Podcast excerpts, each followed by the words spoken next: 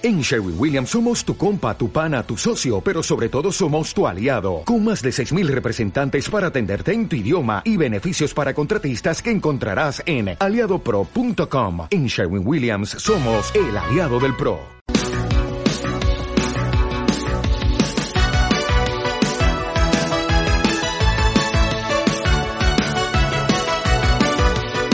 Estás escuchando Viajando, el tiempo en tu destino un programa sobre el clima y los viajes ofrecido por Canal Tiempo 21.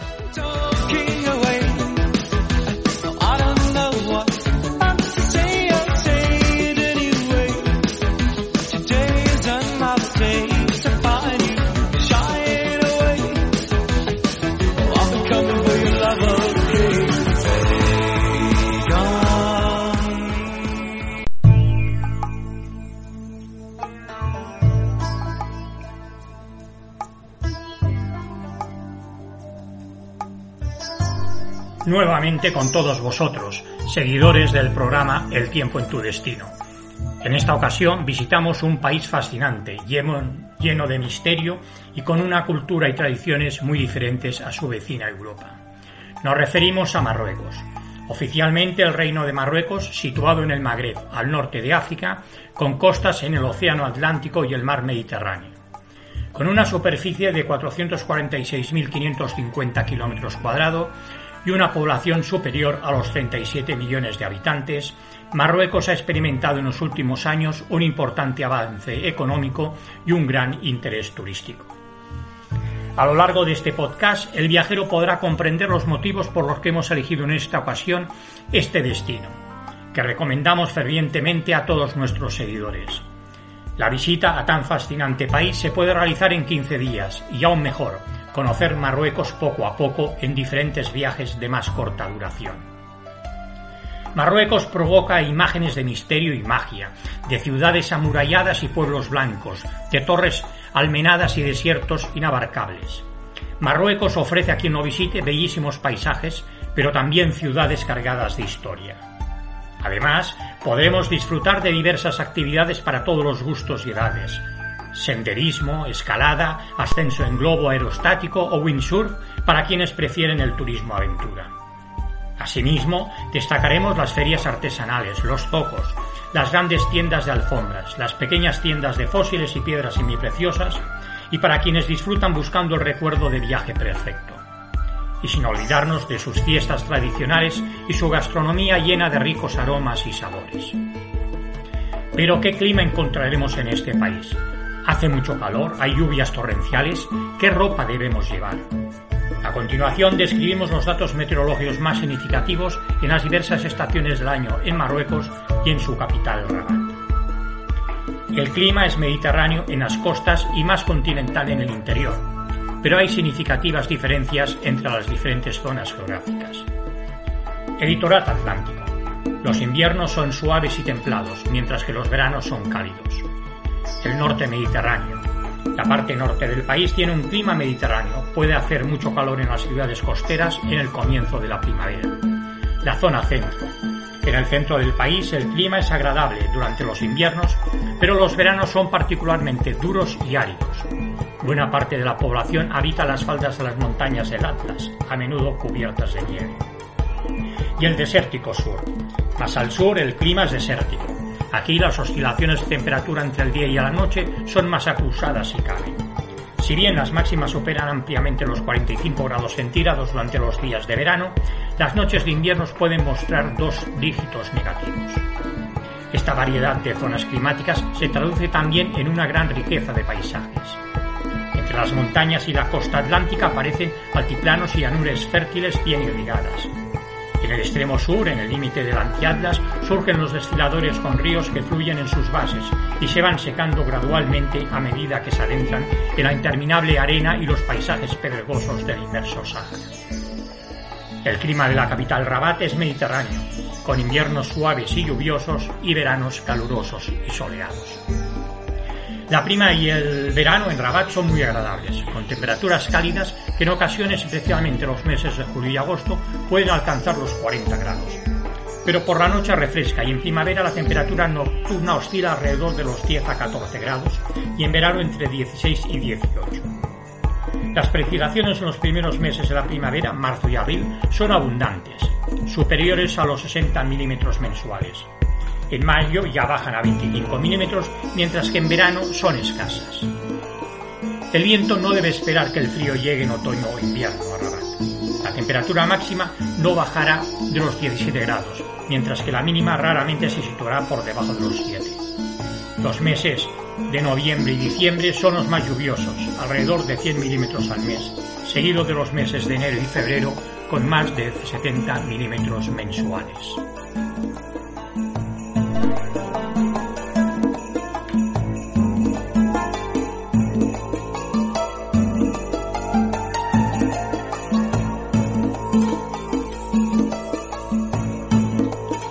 Comenzamos nuestra ruta turística visitando a Marruecos, visitando una de las ciudades más emblemáticas. Y durante 10 días recorreremos el país buscando lugares exóticos, bellísimos paisajes y también ciudades cargadas de historia. Empezamos por Marrakech.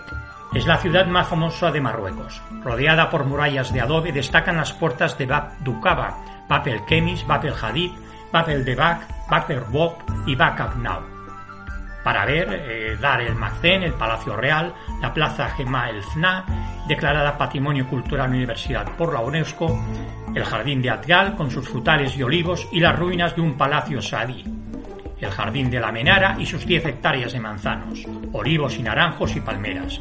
También las mezquitas, más de 300, entre las que se destacan las de la Cotuiba, símbolo de Marrakech y que sirvió de modelo para la Giralda de Sevilla, y de Ben Youssef, de origen almorávide, los zocos que rodean la plaza Alfna.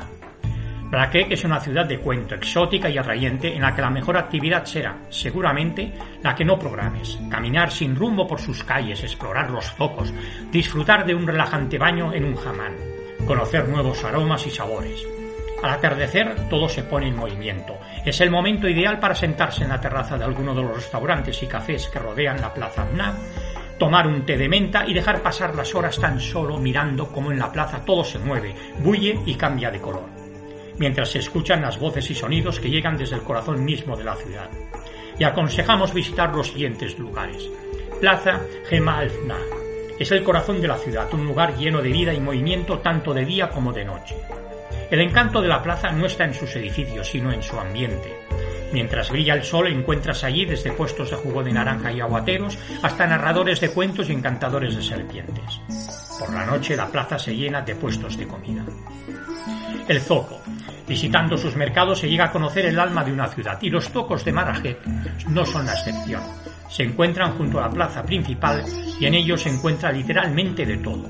Los puestos conforman un laberinto de calles estrechas y coloridas, en las que las telas y artesanías locales conviven con joyas, comida, ropa y otros productos típicos. También es interesante conocer las murallas de la Medina. Las murallas rodean la parte antigua de la ciudad y la separan de los barrios más modernos y occidentalizados.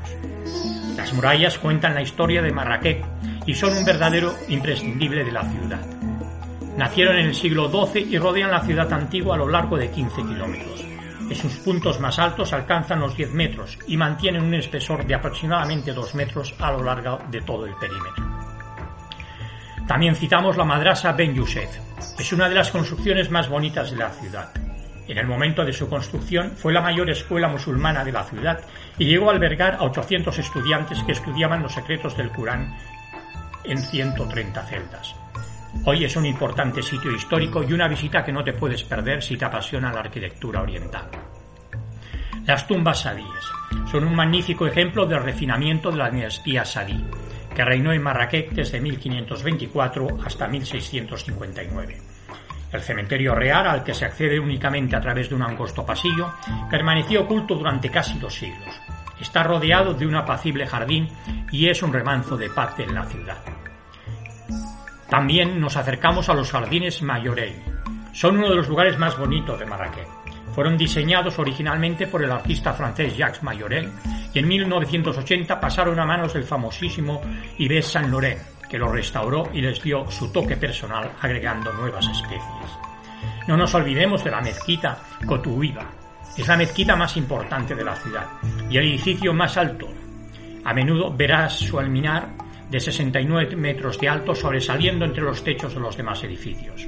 Por ejemplo, cuando te sientes en alguna terraza a tomar un té de menta y disfrutas de las vistas. Veamos ahora el Palmeral. Se encuentra a solo 10 kilómetros de la ciudad y es una visita fundamental para conocer la naturaleza local. Se trata de un parque milenario que cuenta con más de 100.000 árboles. Entre ellos abundan sobre todo las palmeras datileras, pero también hay otros frutales, olivos y hortalizas. Y finalmente los jamán. No nos podemos ir de Marrakech sin haber visitado un jamán. La tradición de los baños árabes que hunde sus raíces en la cultura romana se mantiene muy viva en Marrakech, donde los jamán son visitados tanto por viajeros como por locales y resultan un lugar perfecto para relajarse después de un día intenso de paseos. Visitamos ahora Fez. Es la ciudad más antigua de Marruecos de estilo medieval. Fue la capital durante 400 años, en dos ocasiones diferentes. Caminar por sus calles viejas laberínticas o perderse en el zoco, sumergirse en el movimiento perpetuo de transeúntes, vendedores, ambulantes y asnos, sonidos de tambores y voces, es algo que hará de Fez un destino inolvidable. La famosa Casa Blanca es la ciudad más moderna de Marruecos. Destacaremos la mezquita de Hassan II, la segunda más grande del mundo, con su minarete de 210 metros de altura. La antigua Medina, rodeada de murallas del siglo XVIII y sus puestos callejeros. El barrio de Abús, la Casbah de Boulomont, famosa por sus excelentes viñedos, de los cuales se saca el vino gris y su reserva de halcones. Y ahora estamos en la capital Rabat, la capital del Reino de Marruecos y otra de las ciudades imperiales. Una de las visitas imprescindibles de Rabat es la Torre Hassan, un minarete del siglo XII pensado para ser uno de los más grandes del mundo islámico y que nunca fue terminado. Estaba destinado a ser el tercero de una trilogía asombrosa junto al alminar de la mezquita de la Cotubía de Marrakech y al de la actual Giralda de Sevilla, pero se quedó paralizada en 1199. A su lado se ubica la tumba del rey Mohamed V, pero Rabat posee mucho más, como la Casat de los Utayas, en cuyo interior las casas blancas y azules recuerdan a las de Chaouen o Asila, o a las afueras Chelak, un antiquísimo ayuntamiento romano habitado ahora por centenares de cigüeñas. Y Meknes se encuentra a 30 kilómetros de Belouiz, al norte de Marruecos. Es una de las ciudades imperiales del reinado de Mulay Ismail. La plaza El Jedín es sumamente animada y bulliciosa, especialmente por las noches. Para ver tenemos el mausoleo de Mulay Ismail, bellamente decorado, la escuela Bo Inaina Medersa y la puerta Bad Mansur, con sus pilares de mármol y mosaicos de colores. La quisaría, el mercado de artesano, el tanque de Algal y los inmensos graneros de Eri Sunani y Eri el Mansur.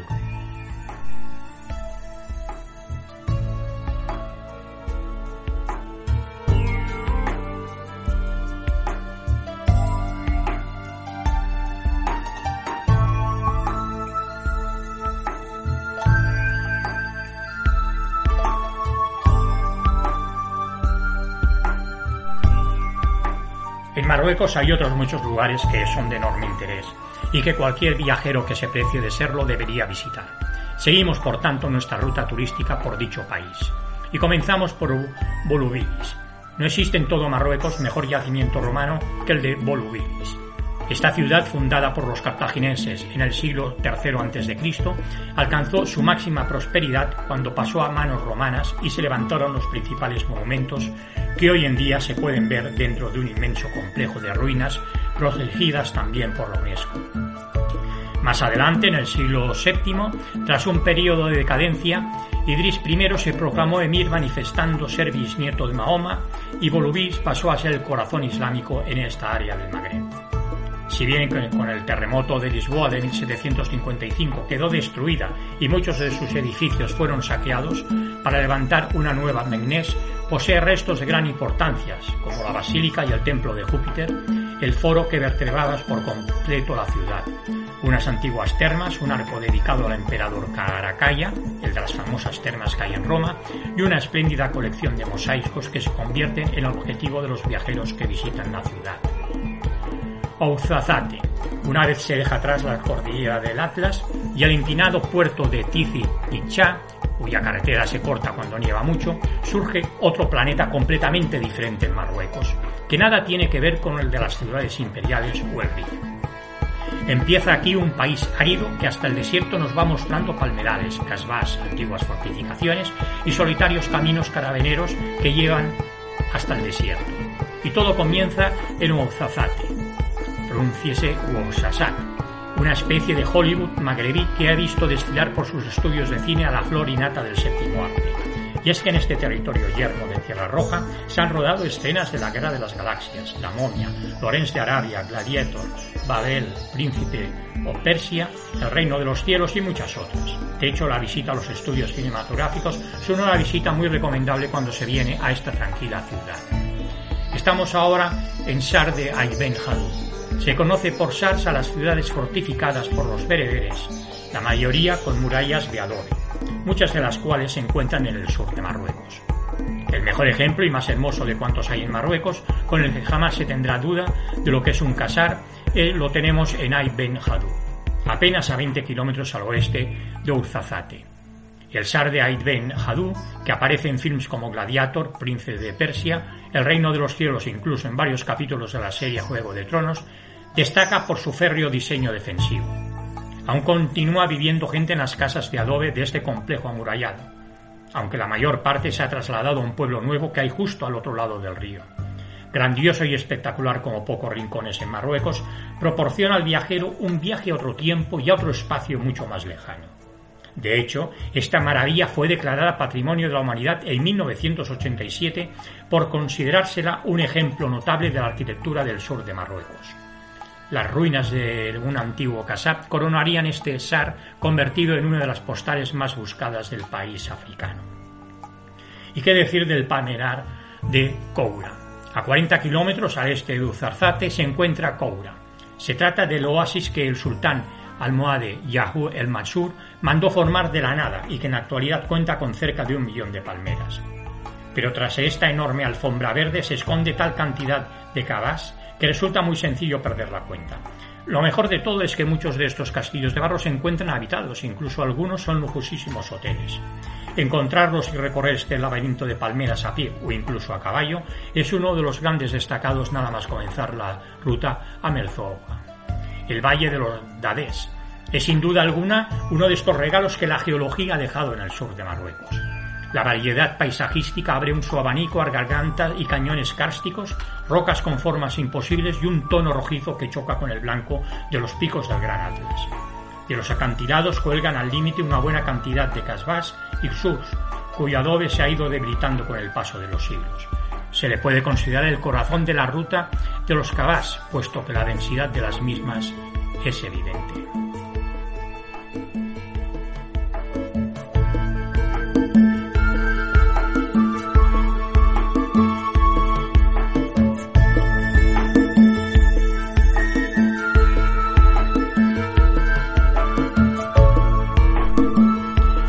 piense que ya hemos visto todo está totalmente equivocado. Todavía quedan muchos lugares fascinantes que ver. Continuamos nuestro recorrido por Marruecos. Y comenzamos ahora por las gargantas del Todra. A una veintena de kilómetros al norte de la ciudad de Tingir, aparece de repente uno de los cañones rocosos más impresionantes del norte de África. El río cinceló durante un largo recorrido de millones de años todo un cañón de paredes verticales que se van estrechando cada vez más, hasta vivirse un momento mágico el caminante se encuentra con acantilados de más de 300 metros de altura y un ancho entre ambas paredes de poco más de 10 metros. La garganta del Cid. Después de pasar por Ifrane y sus bosques de cedros, al cruzar el túnel del legionario por una carretera que serpentea, se abre a la vista la garganta del Cid. Esta magnífica formación natural de piedra roja, por donde corre el río Cid hasta la base de la garganta, es un inmenso oasis rodeado de pueblos y palmeras. Y veamos ahora las dunas de Melzoura. Tras kilómetros y kilómetros de jamada, una extensión inabarcable de desierto pedregoso y lleno y llano, aparece uno de los grandes objetivos de todo viajero que visita Marruecos. Merzouga es la plasmación del desierto de nuestros sueños, de un mar infinito de dunas que cambian de color a cada minuto para volverse de un rojo incandescente al atardecer. Es el Sáhara en su máxima expresión, un trasiego de camilleros y de cielos que permiten leer las estrellas con nitidez cada noche. La posibilidad de arrojarse por perfectísimas montañas de arena y sentirse pequeño en uno de los desiertos más hermosos de este planeta se vuelve muy apetecible de Raisiria a Risani y de Risani a uno de los pequeños albergues que hay a pies de las dunas, donde por fin desconectar completamente del mundo. Es posible hacer una larga travesía en camello por las dunas de Merzouga y dormir en un improvisado campamento en un diminuto oasis que hay en mitad de la nada. El desierto de Zagora. Sin ser un desierto tan espléndido y rico como el que se observa en la zona de Merzouga, Zagora es una opción excelente para vivir una experiencia en el desierto si no se cuenta con tanto tiempo para hacer la ruta. Si bien llegar hasta él por el valle de Dra vale mucho la pena. También hay buenas dunas y se puede hacer diversos tramos en camello. Es la versión más rápida y asequible para hacer el desierto en rutas de uno o dos días desde Marrakech. Para Merzouga, en cambio, se requiere más tiempo para detenerse en los highlights de la ruta de los Casbás y así poder hacer Escoura, el Valle de Dadez, las regantas de Todra y compañía. Aún así comparten con Urzazate un espléndido punto de partida. Essaouira, la antigua Mogador. Ciudad portuaria a menos de tres horas de la carretera desde Marrakech, son 180 kilómetros. Los portugueses que la habitaron y fortificaron con gruesas murallas la llamaron Mogador. De hecho, se trata de uno de los puestos defensivos portugueses más fuertes e importantes de la costa este africana. Paso necesario para su ruta marítima hacia las Indias Orientales. Aunque su estancia fue más efímera de lo esperado, siglos XV y XVI, sería el sultán alauita Sidi Mohammed Ben Abdel Raya quien a finales del siglo XVIII mandó construir la ciudad que se puede visitar hoy en día con el, el objeto de competir con Agadir. Un puerto en alza que se había hecho con buena parte del comercio europeo en esta parte del Magreb. No lo consiguió y la influencia de Sahuira se apagó, pero su belleza y buen estado de conservación hacen que sea otro lugar designado patrimonio de la humanidad. Rodeada por una muralla y paseos almenados que sirvieron para defender la ciudad. Essaouira es una auténtica postal del que ahora es tranquilo pueblo de pescadores, con una medina de casas blancas y puertas azules menos confusa que las de otras urbes africanas.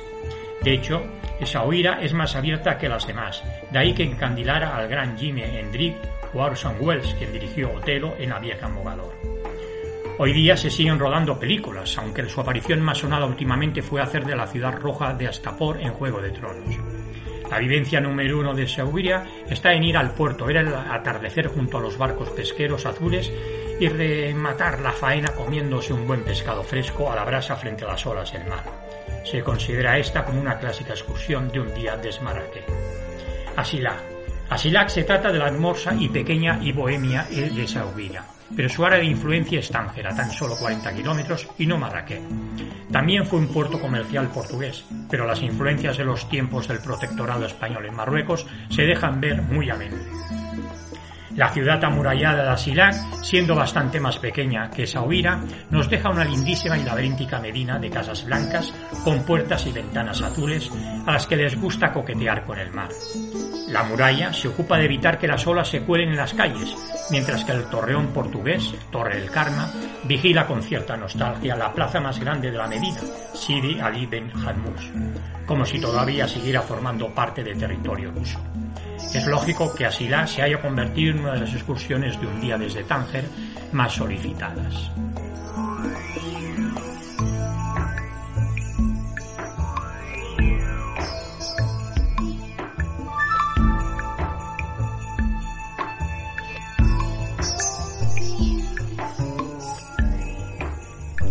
Después de todo lo que hemos visto hasta ahora en nuestra ruta por Marruecos, no hemos llegado todavía al final del viaje y vamos a seguir descubriendo lugares de un gran interés turístico histórico.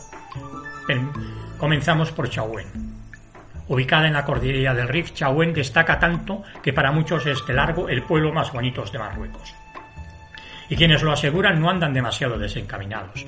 La vieja Chauen, una de las últimas plazas españolas en tiempos del protectorado, se compone de una laberíntica medina en la que predomina el color azul.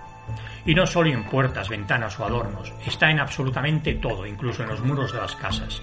Basta con patear la ciudad de los gatos y admirarla desde un punto de vista más alejado, como Ras el Ma, para comprobar que Chauen es el reino del azul. Visitamos también Tánger. La ciudad dispone de los puertos de entrada más usuales a Marruecos desde España, tanto en ferry como en avión. Representa la decadencia y la nostalgia de una ciudad que fue zona internacional en los años 20 y en la que se establecieron importantes personajes del arte y la cultura de todo el mundo. Tánger en aquel momento estaba considerada como una ciudad moderna, abierta y multicultural, todo un ejemplo de comunión entre tres religiones, como la musulmana, la cristiana y la judía. La influencia de los españoles que la habitaron hasta principios de los 60 se deja ver en recovecos, negocios y cartelería. Si bien su Medina de color blanco se ha dejado llevar por el tiempo y cierto descuido que ha desconchado las paredes, tiene todavía algo de lo que lo convirtió en la ciudad de los espías de principios del siglo XX.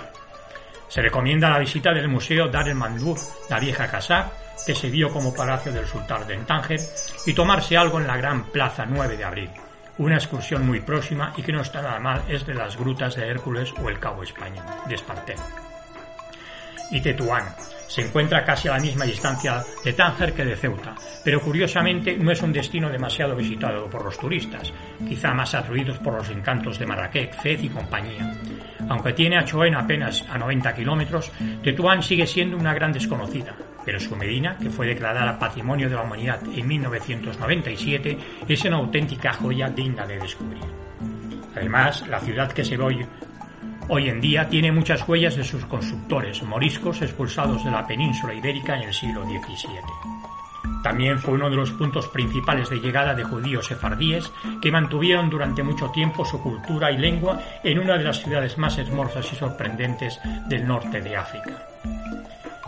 Y llegamos a Sidi Ifni, una ciudad pequeña de apenas 20.000 habitantes, tan al sur del país que no queda lejos de las costas saharauis.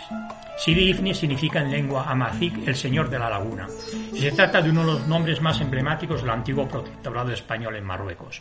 Y las ollas de este periodo son realmente evidentes en cada calle de este solitario rincón. Pero Sidi Ifni es la base predilecta para hacer un viaje a las kilométricas playas que se han puesto muy de moda para disfrute de surferos. Una de las visitas más recomendables que tiene Sidi es la playa Lexira, conocida por sus atardeceres y fotogénicos arcos de color rojo. Y visitamos ahora las cascadas de Uzout. El mayor salto de agua de Marruecos y de todo el norte de África se ha convertido en una de las excursiones más bonitas de un día que se pueden hacer desde Marrakech, aunque este fenómeno natural se halla a 150 kilómetros de distancia de esta ciudad. Las cascadas tienen una altitud que supera los 100 metros de alto y se pueden disfrutar por los frondosos senderos que quedan a ambos lados de las mismas. Hay otros muchos lugares que podríamos visitar, pero aquí finaliza nuestra visita turística a Marruecos. Han sido 10 días intensos y en ocasiones agotadores, pero ha valido la pena. Otro lugar para que el viajero aventurero apunte en su agenda. Anímate, anímate y visita este maravilloso e histórico país.